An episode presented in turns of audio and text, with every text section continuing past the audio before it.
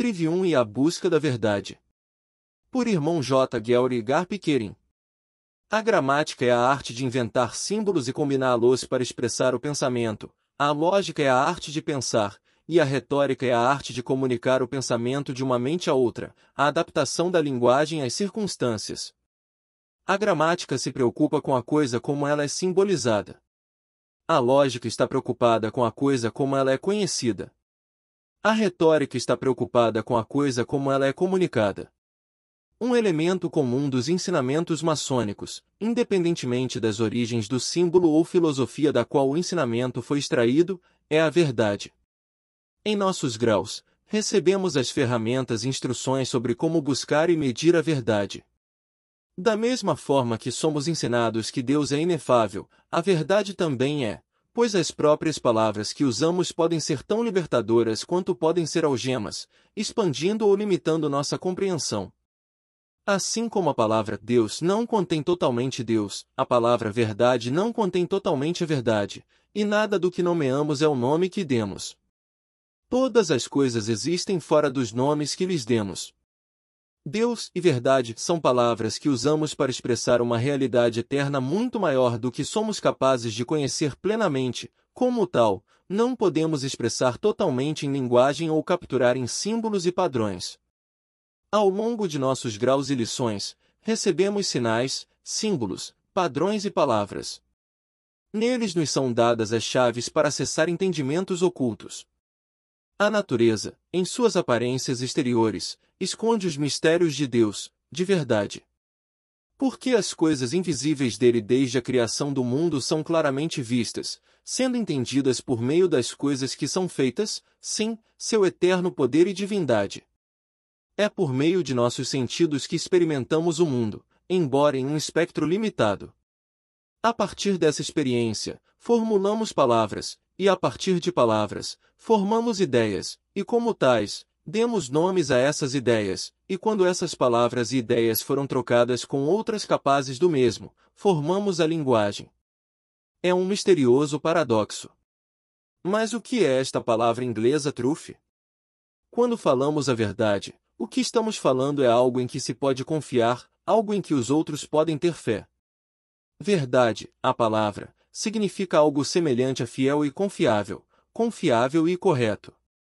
Quando uma bússola indica verdadeiro, você pode se orientar em relação ao seu ambiente.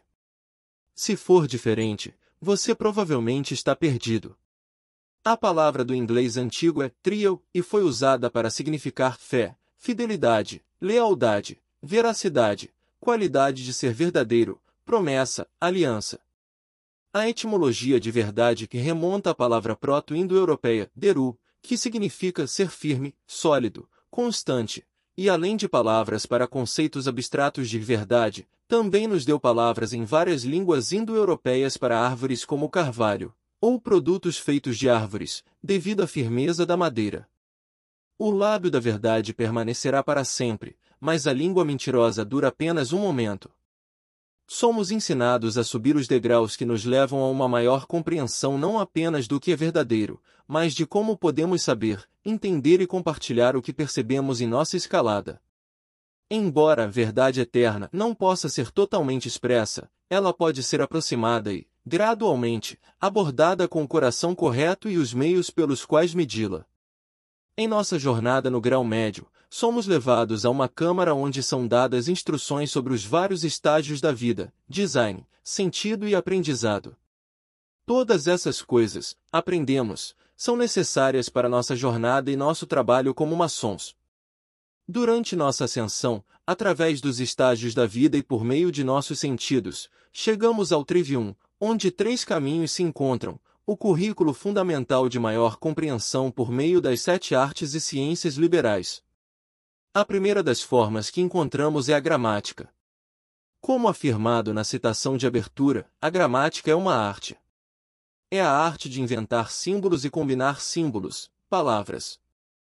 Em seguida, usamos essas palavras para entender e definir o que experimentamos por meio de nossos sentidos.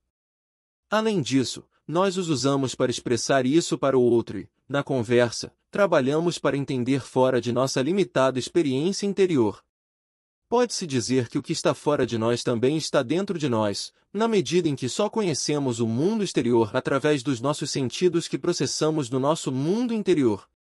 O que é visto, ouvido e sentido são as coisas que estamos simbolizando. É aqui que encontramos pela primeira vez as limitações das palavras, visto que são meros símbolos. Confundir o símbolo com o simbolizado é o primeiro passo para a calamidade. Gramática é conhecimento e, a partir disso, podemos dizer com segurança que os símbolos também são os mesmos. As palavras trazem definição ao mundo. A definição simboliza o grau de distinção que pode ser feito, e é o nosso intelecto que nos dá a capacidade de ser tão distinto ao descrever o mundo por meio do uso simbólico da linguagem. Toda a nossa existência está em um campo de experiência se estivéssemos sozinhos nessa experiência, poderíamos compreender o mundo ao nosso redor e fazer uso dos símbolos em nossas próprias mentes para definir melhor a realidade em que estamos, para trazer distinção para nossos pensamentos sobre o que é bom e o que é ruim, o que é seguro e o que é perigoso. Já que não estamos sozinhos, compartilhamos e a partir disso construímos. A próxima estrada nesta interseção tripartida, a lógica, é a arte pela qual podemos determinar qual combinação de palavras é mais verdadeira que outras, por meio do pensamento reto, o que construímos é mais firme e confiável. A lógica é o meio pelo qual podemos definir e expressar a validade do pensamento e as conclusões a que chega o nosso pensamento. Uma mente cheia de símbolos palavras, sem meios de determinar qual deles define com mais precisão e reconhece distintamente o que é verdadeiro e o que não é, é uma mente escurecida pelas nuvens da confusão. Pouco serve ao seu portador fora de sua recepção de dados sensoriais o nível mais elementar de distinguir a dor e os prazeres daí derivados. O portador de tal mente poderia servir de pouco ou nenhum propósito para qualquer outro ao seu redor, pois não haveria razão para concluir que o que está ao seu redor não está apenas em sua cabeça, não apenas uma invenção de sua imaginação ou, na pior das hipóteses, algo ou alguém que não é soberano e separado de sua mente. Essa ladeira escorregadia de solipsismo e superstição levou a algumas das maiores atrocidades da história. Uma mente como esta pode suportar força, no sentido de que pode exercer sua vontade sobre os que a cercam, mas não tem terreno fértil para as sementes da sabedoria. É através desta arte que chegamos a compreender a realidade e a miríade de nomes que lhe atribuímos. Ao limpar as nuvens da confusão, experimentamos a beleza da compreensão.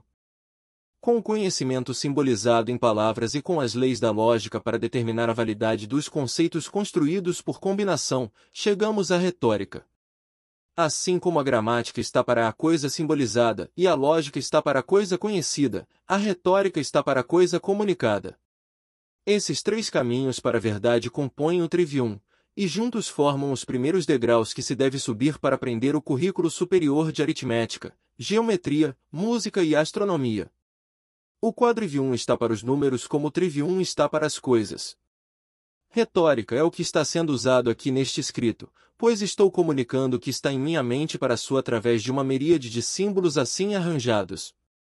Existem muitas razões para se comunicar, mesmo em nosso nível mais primitivo. A comunicação de segurança e perigo está na raiz de nossa necessidade de usar linguagem e símbolo e, ao sair, pode-se ouvir que não estamos sozinhos nessa comunicação. A necessidade de companheirismo também está nessa raiz, pois é com outras pessoas próximas a nós que compartilhamos o que é seguro ou perigoso. Para a mente solipsista mencionada acima, não haveria necessidade de compartilhar sem distinção de você, eu e nós se tudo, em minha mente, fosse apenas eu. Portanto, é por meio desse entendimento que fazemos a coisa caridosa e comunicamos aos outros a sabedoria adquirida com nosso entendimento, nosso conhecimento da realidade. Na maçonaria, somos ensinados a usar virtudes e graças para viver bem nossas vidas e fazer o bem por aqueles ao nosso redor.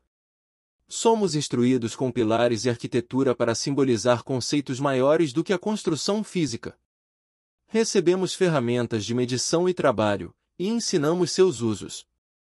As sete virtudes e graças sobre as quais somos recebidos, das quais somos instruídos, dão o fruto das sete artes e ciências sobre as quais nos é dito que devemos permanecer depois de obter admissão na Câmara do Meio. Embora sejamos ensinados primeiro no primeiro, é a partir da aplicação do segundo que aqueles que aprenderam antes de nós vieram a conhecê-los. Em sua sabedoria, eles os compartilharam com as gerações futuras, para que não permaneçamos todos na escuridão da confusão em que nossas mentes nasceram.